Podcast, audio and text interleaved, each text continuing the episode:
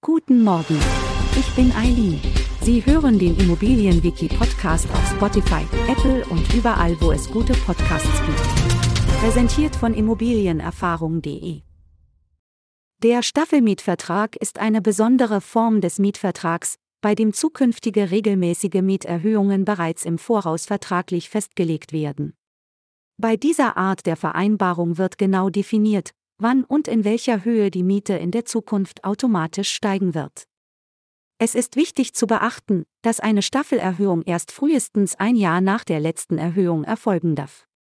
Dies gewährleistet, dass die Mieter genügend Zeit haben, sich auf die vertraglich festgelegten Änderungen einzustellen. Allerdings kann die Mietpreisbremse Auswirkungen auf einen Staffelmietvertrag haben. Wenn in einer Region die Mietpreisbremse gilt, kann dies bedeuten, dass die vereinbarten Staffelerhöhungen nichtig werden oder begrenzt werden, um die Mieter vor überhöhten Mieten zu schützen. Es ist außerdem wichtig zu beachten, dass andere